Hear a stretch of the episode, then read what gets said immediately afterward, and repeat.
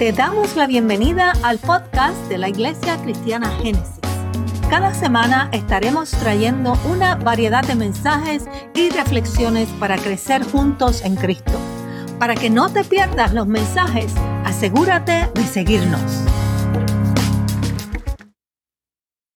Bien, en el día de hoy queremos hablar de una porción que todos conocemos, pero que es muy bonita. Y esto fue lo que el Señor me dio el martes de mis vacaciones y quiero compartirlo con ustedes. Estamos en el Evangelio de Juan, capítulo 14, versículos del 1 al 6 y luego brincamos al versículo 27.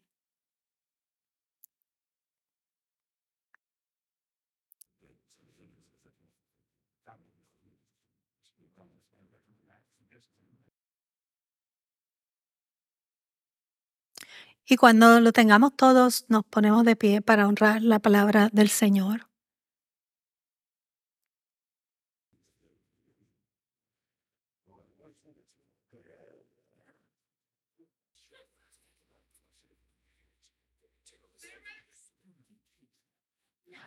Y dice la palabra de la siguiente manera, no se turbe vuestro corazón. ¿Creéis en Dios? Creed también en mí. En la casa de mi padre muchas moradas hay. Y si así no fuera, yo os lo hubiera dicho. Voy pues a preparar lugar para vosotros. Y si me fuere y os prepararé el lugar, vendré otra vez y os tomaré a mí mismo para que donde yo estoy, vosotros también estéis. Y sabéis a dónde voy y sabéis el camino. Y le dijo Tomás, Señor, no sabemos a dónde vas. ¿Cómo pues podemos saber el camino? Y Jesús le dijo, yo soy el camino y la verdad y la vida. Nadie viene al Padre sino por mí. La paz os dejo, mi paz os doy. Yo no os la doy como el mundo la da. No se turbe vuestro corazón ni tenga miedo. Señor, te damos gracias por esta porción. Señor, que tú has puesto en mi corazón desde mucho tiempo atrás y te pido, Señor, que tú hables a tu pueblo, es tu pueblo, Señor, son tus hijos, y que, Señor, ellos puedan recibir aquel mensaje que tú quieres comunicar en esta hora. Y es en el nombre poderoso de Jesús que te lo pedimos todo. Amén. Se pueden sentar.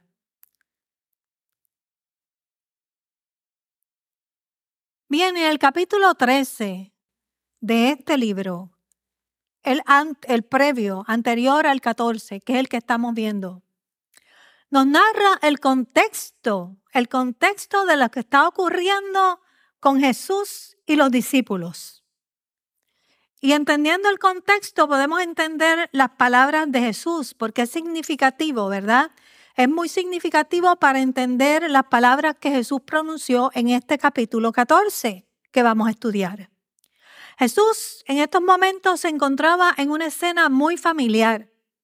Él estaba sirviendo la cena y estaba, como estamos nosotros, en un ambiente familiar sentados alrededor de la mesa, compartiendo con nuestros seres amados y hablando del diario vivir y de lo porvenir. Y él estaba tomando la cena con sus discípulos y según tomaba la cena, Jesús hablaba con ellos de los eventos futuros que estaban por venir. Porque era la semana de la Pascua. Y ustedes saben que Jesús tomaba la cena o tomó la cena el jueves con sus discípulos. De manera que lo iban a entregar y el viernes ya Jesús iba a ser crucificado. Y Jesús estaba preparándose él emocional y espiritualmente para ser entregado a las autoridades. Y quería de igual manera preparar a sus discípulos, aunque ya él había estado hablando, ¿verdad? Pero el día había llegado y ellos tenían que entender qué era lo que iba a suceder.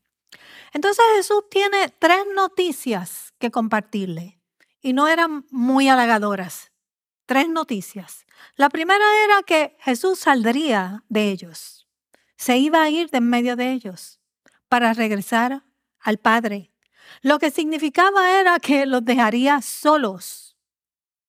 La segunda noticia era que uno de ellos, uno de los doce, lo iba a traicionar. Y la tercera era que todos ellos lo iban a negar. No eran buenas noticias las que estaban recibiendo.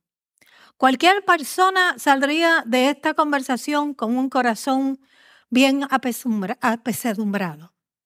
Todo esto estaba perturbando, ¿verdad? Y era legítimo que se perturbaran de la manera que se perturbaron los discípulos. Habían creído en el ministerio del Mesías, lo habían identificado como el Mesías y las expectativas del Mesías no eran que el Mesías se iba. El Mesías traía un reino, un reino político y se iba a quedar entre nosotros y nos iba a sacar del poder de Roma. Pero este Mesías que ellos habían conocido decía que se iba y los iba a dejar solos. Eso no era lo que ellos esperaban. Después que los tenía, entonces se iba. Y ante este panorama que Jesús le presenta a estos hombres, ¿cómo no iban a estar perturbados? Emocionalmente, espiritualmente, tenían que estar bien preocupados. Y es por eso que en esta conversación que Jesús tiene con ellos, que es la conversación que continúa, está bajo el capítulo 14, pero es la misma conversación. Y Jesús comienza en este capítulo diciéndoles, no se turbe vuestro corazón, Emanuel, no se turbe tu corazón. No se turbe. Mami va por ahí, no se turbe tu corazón. ¿Creéis en Dios? Creed también en mí. Eso es todo lo que Jesús le estaba diciendo. Jesús sabía que había razones por las cuales sus corazones debían de estar turbados. Pero Jesús no les dice nada. Es como cuando a nosotros nos dan malas noticias que nosotros sabemos lo que nos dijeron. No sabemos nada más. No sabemos cómo esto va a proceder, qué va a suceder en un futuro. Jesús no le está dando más información. Solamente les dijo, no se turbe vuestro corazón. ¿Creéis en Dios? Creed también en mí. No permitan que su corazón se turbe. Eso es lo que Jesús le está enfatizando. Después de todo lo que les dije, no permitan que su corazón se turbe. Y esto no era una sugerencia, esto era un mandato. No se turbe vuestro corazón. Un mandato. En lugar de tú entregarte a un corazón perturbado, la alternativa es la única alternativa que te estoy dando es que tú pongas tu confianza en mí. Este es el antídoto para no perturbarte. Pon tu confianza en mí. Si ustedes creen en Dios, también deben de estar creyendo o de creer en lo que yo les estoy diciendo. Confía en mí. Entonces, Jesús posiblemente le estaba dando su fórmula para lo que él iba a enfrentar. Porque ¿cómo pensamos que Jesús pudo enfrentarse a esta cruz tan ecuánimemente y tan tranquilamente? Porque lo que él tenía de frente no era mejor que lo que tenían los discípulos. Él iba a la cruz. Y posiblemente Jesús se encontraba emocionalmente consternado, por eso fue al Getsemaní y le pidió al Padre, si puedes, pasa de mí esta copa, pero que no se haga mi voluntad, sino la tuya. No era como que Jesús iba a la cruz sin que nada le ocurriera. Él estaba consternado. Pero, sin embargo, su confianza descansaba en que él había puesto todas las cosas en las manos del Padre. Eso era lo que decía la alabanza que ellos cantaban, que Dios tenía el control de todas las cosas. Si tú eres hijo de Dios, Dios tiene el control de tu vida. Él tiene control de todas las cosas. Y esa es la confianza que Jesús quiere que tú tengas en esta mañana. Que a pesar de cualquier circunstancia que tú tengas, estés pasando en tu vida, Dios tiene el control de todas las cosas. No lo dudes, no lo dudes. Y esto es lo que Jesús está tratando de comunicarle a sus discípulos. Por eso les dice, no se turbe vuestro corazón, porque el mío ya yo lo aquieté. No está turbado. No está turbado porque yo puse en manos del Padre todas las cosas. Él está en control.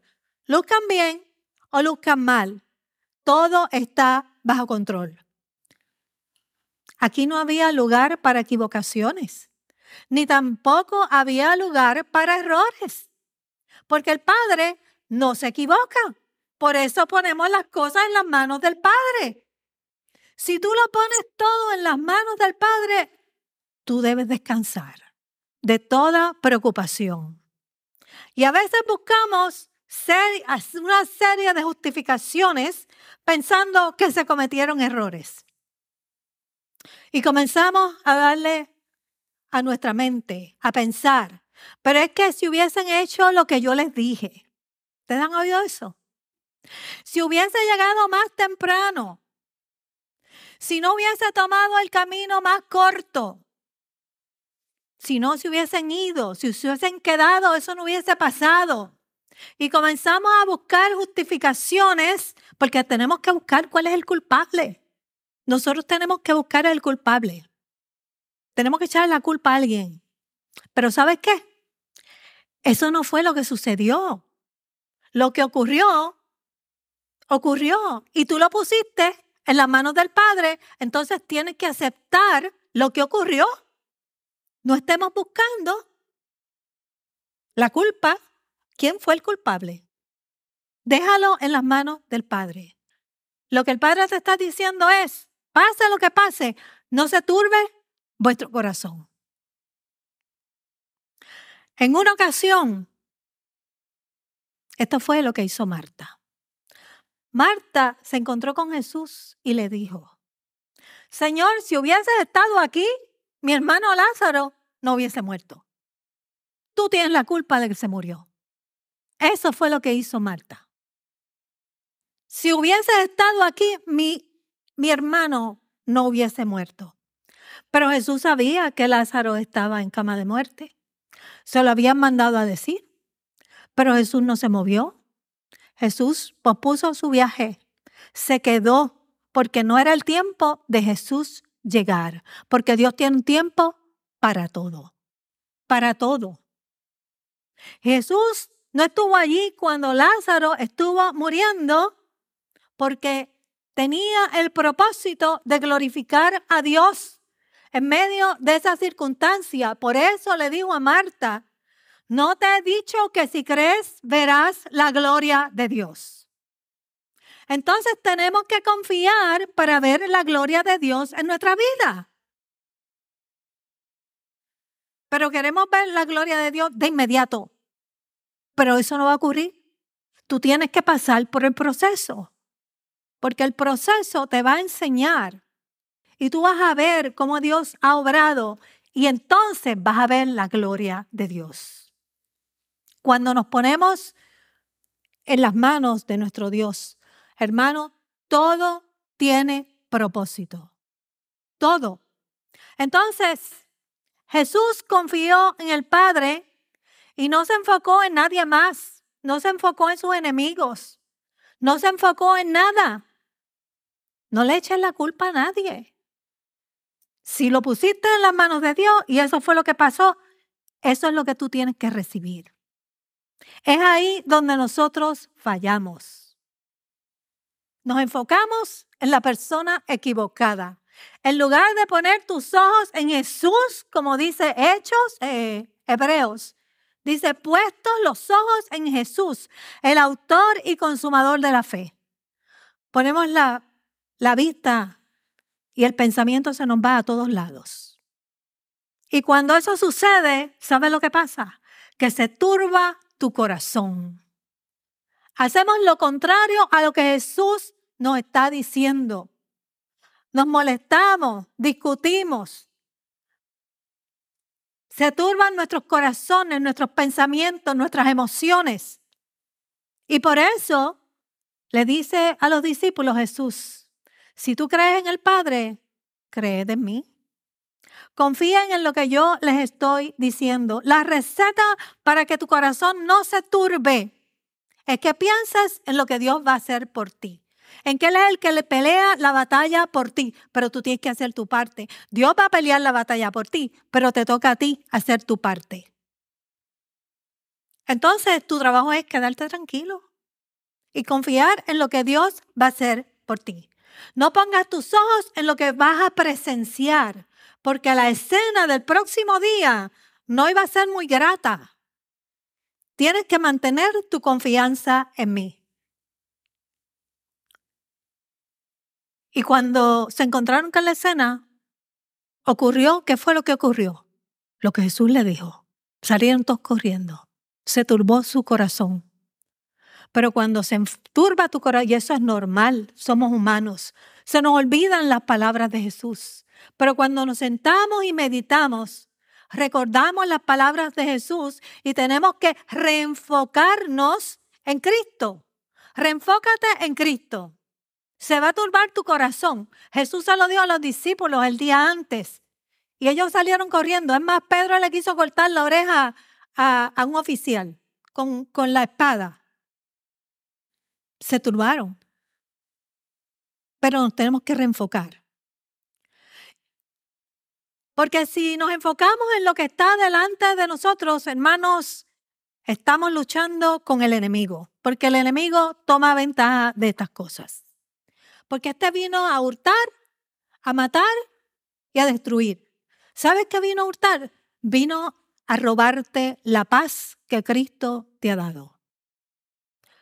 Porque dice la palabra que Jesús nos dejó la paz cuando dijo, mi paz os dejo, mi paz os doy, no como el mundo la da, yo la doy.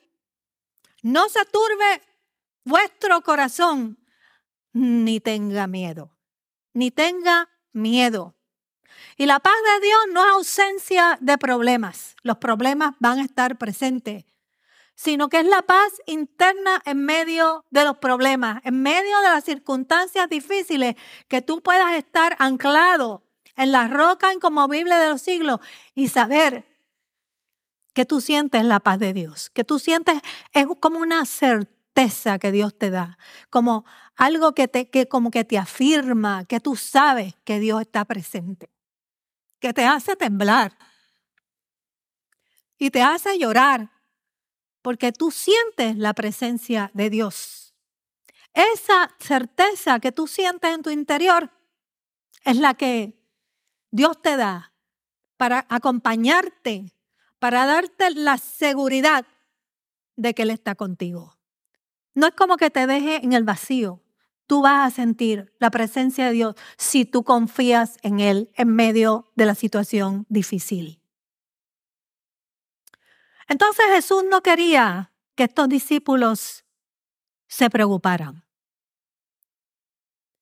Porque la preocupación nos lleva a maquinar. Nosotros somos muy creativos, ¿verdad que sí? Nos lleva a maquinar alternativas, a generar emociones que debemos desechar de nuestro corazón porque desestabilizan nuestro corazón, desestabilizan nuestro ser.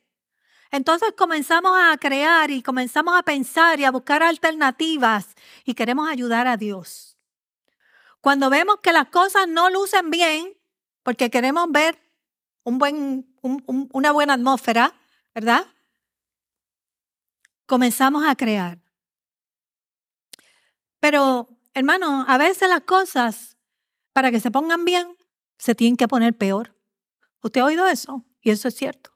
Antes de que se pongan bien, se tienen que poner peor.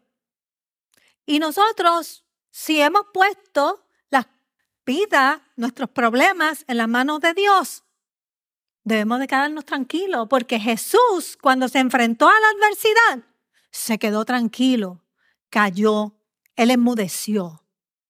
Y no, en realidad no había por qué perturbarse.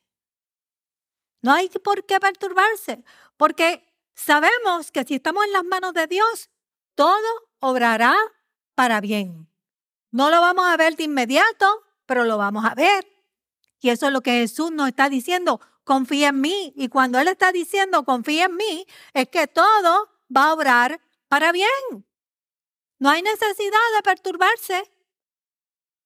Va a tardar un poquito, pero va a llegar. ¿Usted le abriría las puertas de su casa a alguien que viniera a perturbar su paz? No. ¿Verdad que no queremos a esa persona en casa?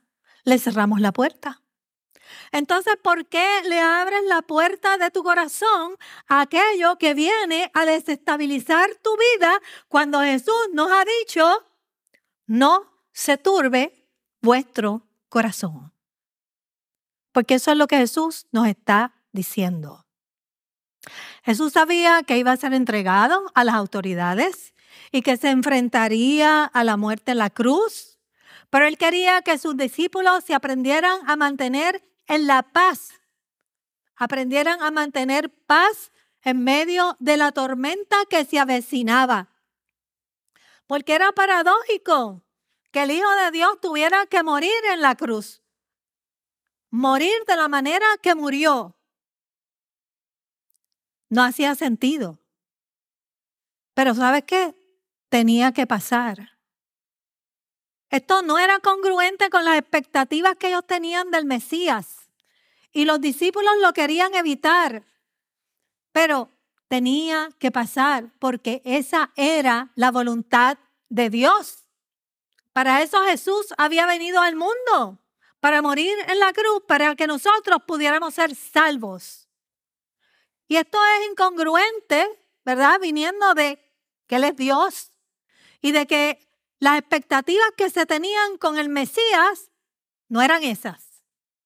A toda costa había que evitarlo. Y a veces eso es lo que nos pasa a nosotros. A toda costa queremos evitar una situación que no nos gusta, pero a veces esa es la voluntad de Dios. Y en aquel momento esa era la voluntad de Dios. De manera que cuando Dios te dice algo con anticipación, hazle caso. Y posiblemente habrá gente aquí que diga, esa palabra no es para mí, porque yo estoy bien. Pero tampoco era para los discípulos, porque ellos estaban bien. El evento iba a ocurrir después. Por eso Jesús le estaba diciendo, no se turbe vuestro corazón. Cuando el Señor nos dice algo, guárdalo, escúchalo y guárdalo en tu corazón, porque tú no sabes para cuándo es la palabra. Es más, el Señor a mí me dio un sueño como 13 años atrás. 13 años atrás. Y ese sueño, en ese sueño el Señor me dejó saber que yo iba a ser viuda. Eso fue cuando nosotros llegamos a Texas. Y yo lloré y lloré y lloré mucho. Y no se lo podía contar a nadie. Y me cansé de llorar y nada ocurrió. Y yo dije, eh, yo sé que fue real. Yo creo en ese sueño. Yo guardé eso en mi corazón. Y en el 2021, eso fue en el 2007, en el 2021 ocurrió. Guarda las cosas en tu corazón, porque tú no sabes para cuándo el Señor te las está dando. Para estos discípulos fue para de inmediato. Pero a veces pasa tiempo y tú no lo sabes. Tú Yo no me olvido del sueño porque fue tan y tan real que no me era imposible olvidarme del sueño. Pero cuando llegó yo dije, esto era lo que el Señor me estaba diciendo. Y eso me mantuvo en pie. Eso me mantuvo en pie porque me di cuenta que el Señor me estaba diciendo, no se turbe vuestro corazón, porque ya el Señor había hecho planes para que yo no sufriera, para que yo me mantuviera ecuánime. Me lo estaba diciendo desde hacía tiempo y él lo sabía. Yo no lo sabía, pero él lo sabía. Entonces, aunque tú pienses que a ti no te toca la palabra, guárdala en tu corazón. Guárdala. Porque tú no sabes Siempre tenemos dificultades en algún momento. Y aunque no te toque ahora, te vas a acordar después. Entonces muchos dirán, pero ¿cómo no me voy a perturbar? ¿Cómo no me voy a perturbar con noticias como estas? Jesús te lo está diciendo porque, ¿sabes qué? Tú tienes el control sobre esta situación. Tú tienes todo el control sobre esta situación. Te está diciendo lo que tú tienes que hacer. Te toca a ti hacerlo. No se turbe vuestro corazón. Te toca a ti. No le toca a él. Tú tienes el control sobre tus emociones. Las palabras que Jesús te está compartiendo implican que ellos podían ejercer ese control. Muchas personas no lo piensan así pero todos tenemos ese control. Todos. O sea que tú tienes el control emocional sobre tu vida. Y tú eres responsable de no permitir que ninguna de estas conductas o emociones, como el temor, la ansiedad, la ira, la depresión, o cualquiera de ellas, desestabilice tu vida. Por eso el Señor te lo encargó a ti, a ti. Y la mejor terapia que tú le puedes dar o que tú puedes aplicar a tu vida es que ponga tu confianza en Jesús. Eso es lo que Él te está diciendo. Pon tu confianza en mí. No se turbe vuestro corazón. Aplica la terapia. Pon tu confianza en mí, en Jesús. Eso es lo que dice la palabra. Y tú verás que la paz inundará tu vida. Porque el Espíritu Santo que mora en ti tiene el control sobre tu vida, pero necesita tu voluntad para el actuar. Necesita de tu voluntad. Entonces, la pasada semana, el pastor hablaba sobre las luchas que tenemos, ¿verdad? En nuestra vida y nos compartió que éramos parte del ejército de Cristo y yo escuchaba el sermón, pero ya yo tenía mi sermón hecho. Yo decía, esto como que va a la par, ¿verdad? Porque Dios te ha dado las herramientas para destrucción de fortalezas. Tú las tienes. Del momento en que el Espíritu de Dios vino a morar en tu vida, Dios te ha dado las herramientas. Lo que necesitas es que tú digas, vamos a la marcha, yo quiero hacer esto y el Espíritu de Dios va a trabajar contigo para mantenerte firme en Cristo. Necesitas tu voluntad. Porque un soldado tiene que tener preparado, tiene que estar preparado con el equipo necesario y Dios te ha dado el equipo necesario. Él no te está diciendo algo que tú no puedas hacer. Dios te habla desde la perspectiva de tu nueva vida en Cristo, de tu nueva vida. Tú tienes nueva vida y tú tienes la capacidad de hacerlo. Entonces, Si tú eres un soldado del ejército de Cristo, tú no puedes ir al frente de, batalla perturbado, lleno de miedo, lleno de ansiedad. Eso no es un buen soldado, ¿cierto? Porque tú vas a perder la pelea. Vas a perder la pelea si tú no sabes qué hacer. Si tú estás desadumbrado, tú te vas a esconder. Entonces estos discípulos se van a enfrentar a la adversidad en estos momentos, van a ser perseguidos y necesitan saber utilizar sus herramientas. Y la vida de victoria se vive, hermanos. La vida de victoria en Cristo se vive cuando nosotros aprendemos a utilizar esos recursos, esos rudimentos que el Señor nos da para sobreponernos a estas situaciones por nosotros mismos. Y cuando hablo de nosotros mismos, no estoy diciendo sin la ayuda de Dios. Porque, porque Él está, es que nosotros podemos. Sin la ayuda del Espíritu Santo, no, el Espíritu Santo es el que te capacita. Pero es cuando tú no tienes que salir corriendo a buscar ayuda, porque tú tomas liderato espiritual. Hay personas que oran para que Cristo le quite el problema del camino. No, no, el Señor lo ha permitido. Lo ha permitido porque necesitas aprender a vencer. Y hay mucha gente que tiene, está en Cristo y no sabe vencer en Cristo. Tenemos que aprender a tomar liderato espiritual en nuestras vidas y a tomar control de nuestra vida. Sabemos tomar control de nuestra vida en muchas áreas, pero espiritualmente a veces nos falta. Nos falta. Y si la palabra nos dice que echemos fuera todas estas emociones y todas estas conductas que no son buenas, no permiten que nuestra vida espiritual funcione adecuadamente, entonces, ¿por qué sucumbimos ante ellas? Échala fuera. Eso es lo que dice la palabra. Echa de ti, quitar de ti. Quítalas. Del momento en que lleguen, quítalas. No las permitas en tu vida, como tú no permites en tu casa nadie que vaya a perturbar tu paz. No permitas en tu vida ninguna emoción que venga a perturbar tu paz, porque no viene de Cristo. Y si no viene de Cristo, tú no la quieres, porque en tu vida mora el Espíritu de Dios.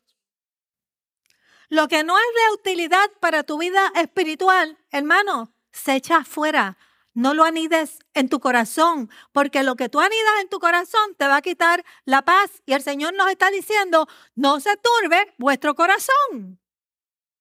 No se turbe. Nos molesta, nos hace daño.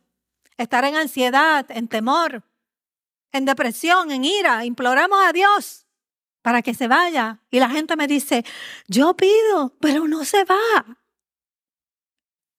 No se va. ¿Tú estás pidiendo bien? ¿Tú estás poniendo tu voluntad en todo esto? No le pidas a Dios ayuda de lo que tú tienes que hacer. Lo tienes que hacer tú, no es Dios. Hay unas cosas que Dios hace, hay otras cosas que tú haces. Entonces tú oras para que el Señor te dé fortaleza, te dé sabiduría en cómo obrar. Pero tú eres la que lo tienes que echar fuera. No es Dios. No se va porque tú no estás ejerciendo liderato espiritual. Te toca a ti, no le toca a él. Pero Jesús lo que nos está diciendo en esta mañana es que no lo permitas. Y si no lo permitas, tú eres el que da el permiso o quitas el permiso. Te toca a ti. Y si tú le permitiste la entrada, tienes que buscarle la salida. Porque quien lo permitiste fuiste tú. No permitas que la conducta o la emoción tienes control de tu vida, porque o tú controlas tus emociones y tu conducta, o tu conducta y tus emociones te controlan a ti. Y tú eres un adulto. Y si eres un adulto, tienes que ser un adulto en Cristo. Y cuando queremos ser adultos en Cristo, tenemos que tomar liderato espiritual y aprender a manejar nuestra vida espiritualmente. Échala fuera de inmediato y la echa fuera en el nombre de Jesús. En el nombre de Jesús. No le cedas tu voluntad al enemigo. Aprende a vencer. Tenemos que aprender a vencer. Los discípulos tuvieron que aprender a vencer. ¿Sabes lo que hicieron tan pronto crucificaron a Jesús? Todos se fueron y se aglomeraron en un salón, en un cuarto, en, en una casa y no se atrevían a salir. Tuvo que Jesús aparecérsele como un fantasma allí y ponerse en medio de ellos y todos se perturbaron. No aprendieron a vencer de inmediato, aprendieron a vencer en el tiempo. Y eso es normal.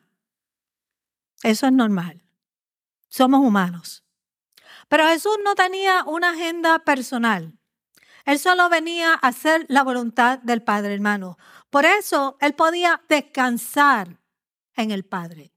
Él podía descansar en que todo iba a salir bien. Pero cuando nosotros tenemos agendas personales, no podemos descansar porque nosotros tenemos que cumplir nuestro cometido. Si nosotros estamos buscando echar la culpa a alguien o queremos cambiar el, el resultado de la circunstancia, estamos tratando de cambiar las cosas y buscar cómo nosotros hacemos que esto funcione como yo quiero.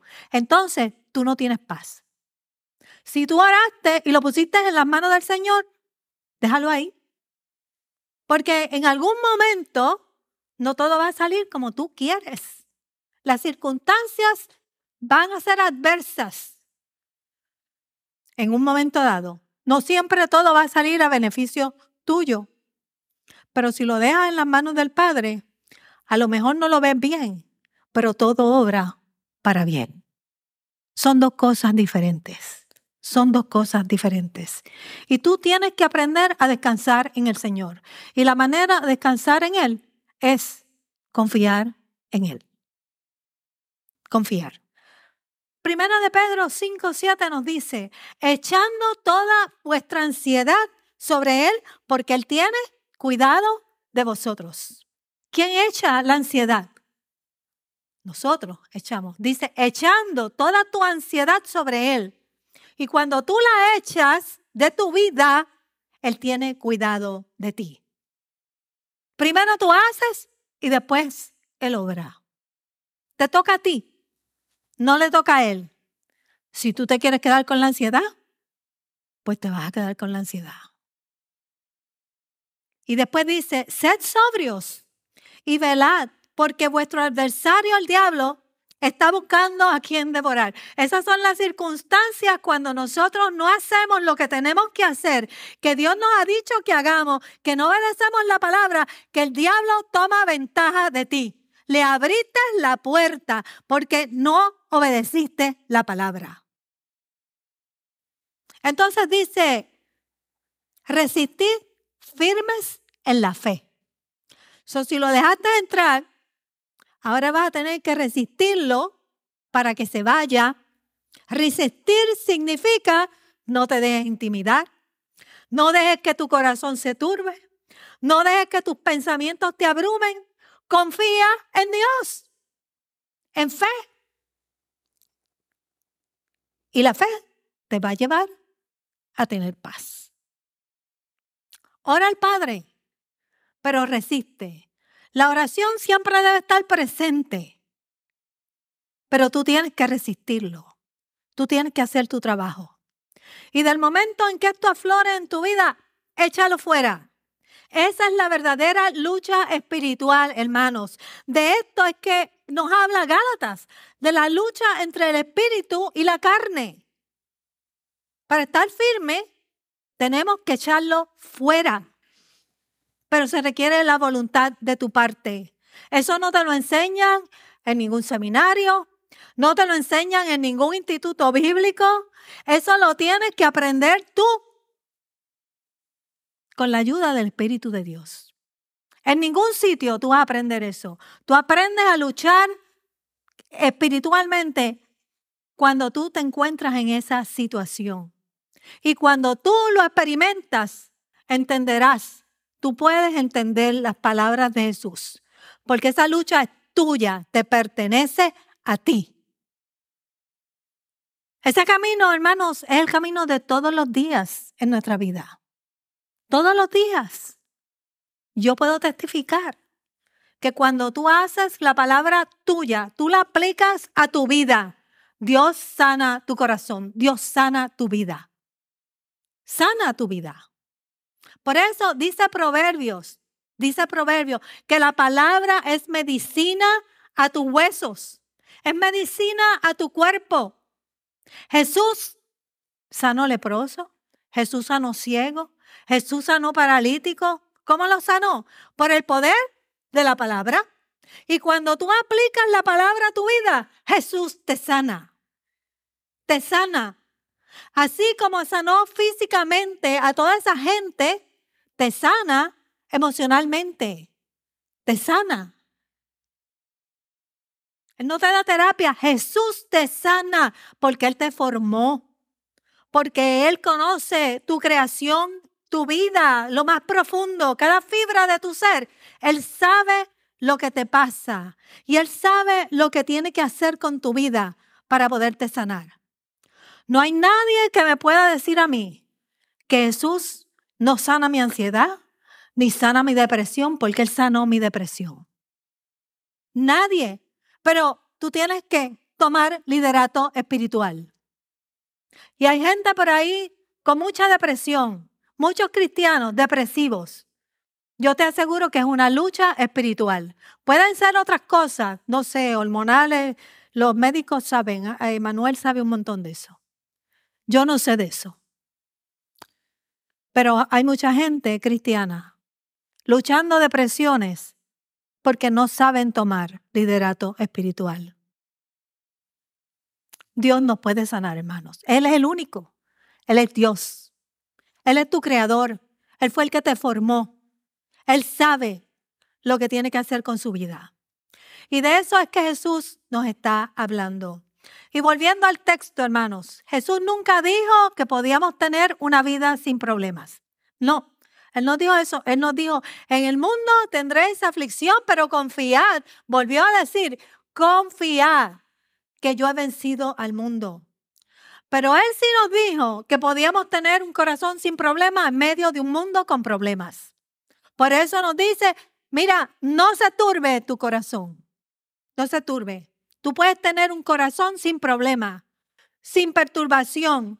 Tú puedes vivir en paz en medio de una situación como la que te puede estar abrumando.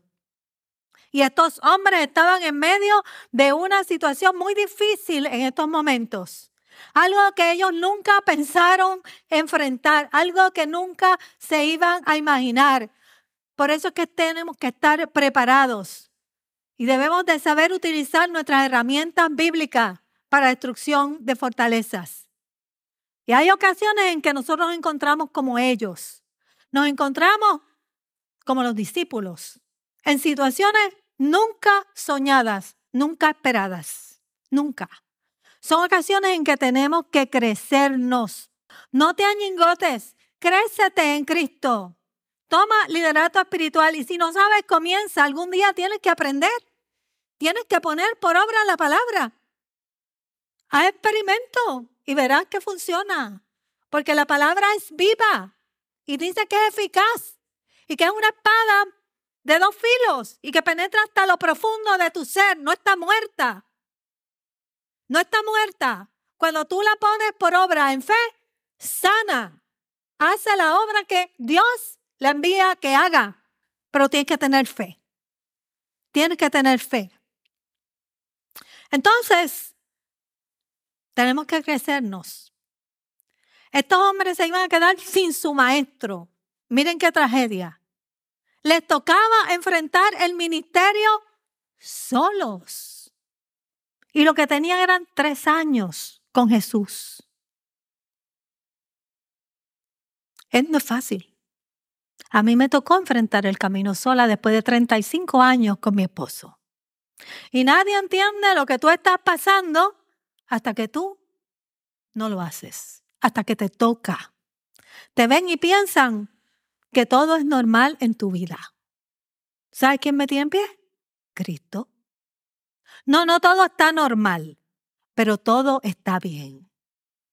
No todo es normal, pero todo está bien porque el que me salvó y el que me cuidó me dijo, no se turbe vuestro corazón, ni tenga miedo. Y yo decidí no turbarme. Y confié.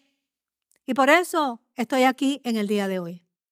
Y puedo dar testimonio de que al otro día de mi esposo morir, yo me paré y di un estudio bíblico. Y puedo dar testimonio de que al otro día de enterrarlo, yo dirigí mi culto. Y no me turbé, ni me perturbé, ni me estuve ansiosa, ni estuve deprimida. Yo estuve fortalecida. Pero eso lo hace, no lo hago yo, lo hace Él. Eso es muestra de que la palabra es viva y es eficaz, como dice la palabra. Tienes que confiar y no estarás angustiada. Confía en el Señor. Ahora no sé para dónde voy. Entonces, finalmente, hermanos, no, me falta un poquito. Pero esta es la última parte de la porción que estamos estudiando. Jesús, después que le dice, no se turbe vuestro corazón, confíen en mí, desea llevarlo a entender por qué no se debe turbar su corazón. Esta es la segunda parte. Dice, en la casa de mi padre hay muchas moradas. Hay muchas. Si así no fuera, yo os lo hubiera dicho. Yo ahora voy a preparar un lugar para vosotros porque me los voy a llevar conmigo. No se perturben. Por eso tú tienes que esperar la segunda parte. te vas al break, te comes el popcorn y tienes que esperar que Jesús te diga la segunda parte. Si te perturbas, te la vas a perder. Te la vas a perder. Voy a preparar lugar para vosotros. Según Jesús sabía lo que le estaba describiendo a estas personas, porque él venía de la casa de su padre. Esa era su morada, su morada permanente. En otras palabras, Jesús le está diciendo, no se turben, porque yo tengo un lugar para vosotros, confíen en mí, porque no van a estar desamparados. Esto es parte del plan, es parte de lo que yo tengo para nosotros. Y esta escena que Jesús está explicando, donde le dice, en la casa de mi padre muchas moradas hay, si así no fuera, yo le hubiera dicho, voy a preparar lugar para nosotros. Es una parte que explica la costumbre de la boda judía. Esto tiene semejanza a la boda judía. Recuerden que nosotros somos la novia de Cristo y Él viene a buscar su novia, la iglesia de Cristo. Entonces, de acuerdo a la boda judía, el padre del novio debía preparar habitaciones en su hogar para que cuando el hijo se casara, trajera a su novia a vivir a su hogar. Por eso añade, yo vendré otra vez y los tomaré, porque él viene a buscar a su novia para que donde yo voy, vosotros también estéis. Él no estaba abandonando a los discípulos. Jesús representa al novio que iba a preparar esa nueva habitación, esa nueva casa para su novia, la iglesia de Cristo. Y cuando Él viniera, se iban a dar las bodas del Cordero. Cuando venga por segunda vez. Y luego, entonces le añade, ¿y sabéis a dónde voy? ¿Y sabéis el camino? Sin embargo, Tomás no estaba seguro. Tomás, siempre hay un Tomás por ahí. ¿Verdad? Siempre hay un Tomás. Cada discípulo tiene una peculiaridad y Tomás siempre tenía preguntas, ¿verdad, Efraín? Tomás siempre tenía preguntas. Él no estaba seguro de saber cómo llegar al Padre. Y le dijo Tomás, Señor, no sabemos a dónde vas. Tú no nos has dicho. ¿Cómo entonces podemos saber el camino si no sabemos a dónde tú vas? Tomás estaba errado, porque el camino no era un lugar, el camino era una persona. Y por eso Jesús le dijo, yo soy. Yo soy el camino, yo soy la verdad y yo soy la vida. Yo soy ese camino. Yo soy ese lugar. Nadie viene al Padre si no es por mí. Jesucristo es el punto de contacto para Dios en el universo. Si tú necesitas hablar con Dios, tienes que tocarle la puerta a Jesucristo. Entonces vivimos en tiempos donde hay un pluralismo religioso donde se nos habla de que todos caminos conducen a Dios. Pero Jesús nos dice en esta mañana que eso no es cierto. La cultura nos dice que hay muchos caminos, pero Jesús nos dice que hay un solo camino. Él es el camino. Él.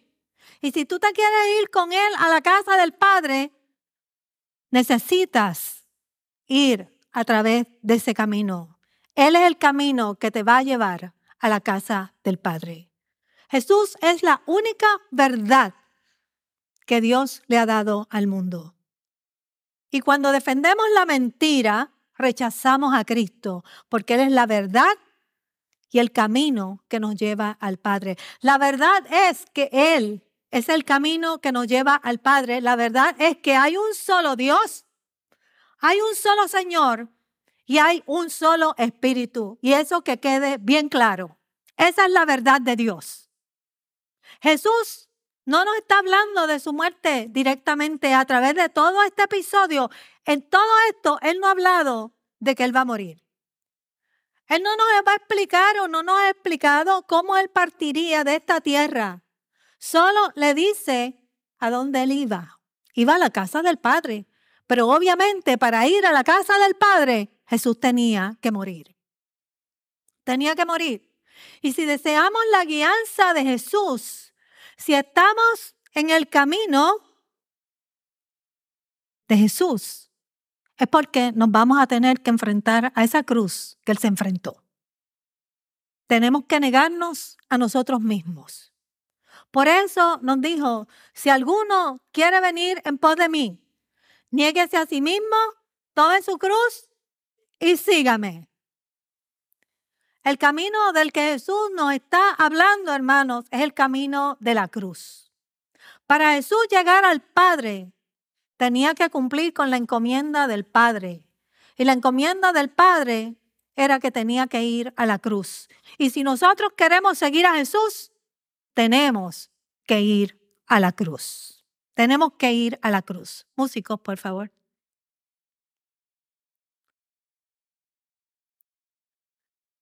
Entonces ese camino de la cruz no fue fácil para Jesús. Jesús está celebrando que va a llegar a la casa del Padre. Pero para llegar a la casa del Padre tiene que pasar por la cruz. Y de igual manera no será fácil para nosotros. No es fácil, pero tiene sus recompensas, porque podemos ir a la casa del Padre. Tenemos que pasar tormentas, hermanos. Tenemos que pasar adversidad. Eso es parte de lo que Jesús nos prometió. Nos lo dijo. Nos lo dijo.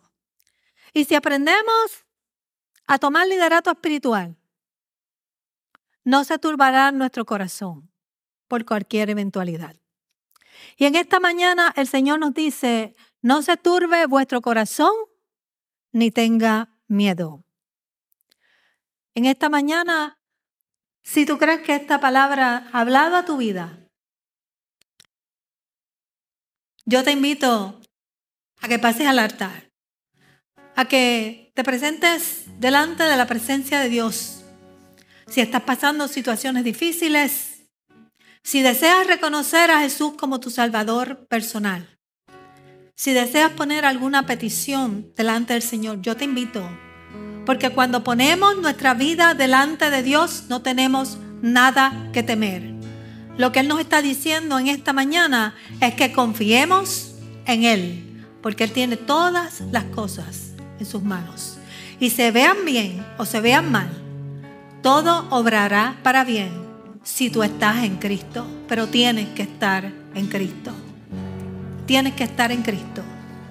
Y yo te invito a que tú vengas a Cristo en esta mañana si no le conoces.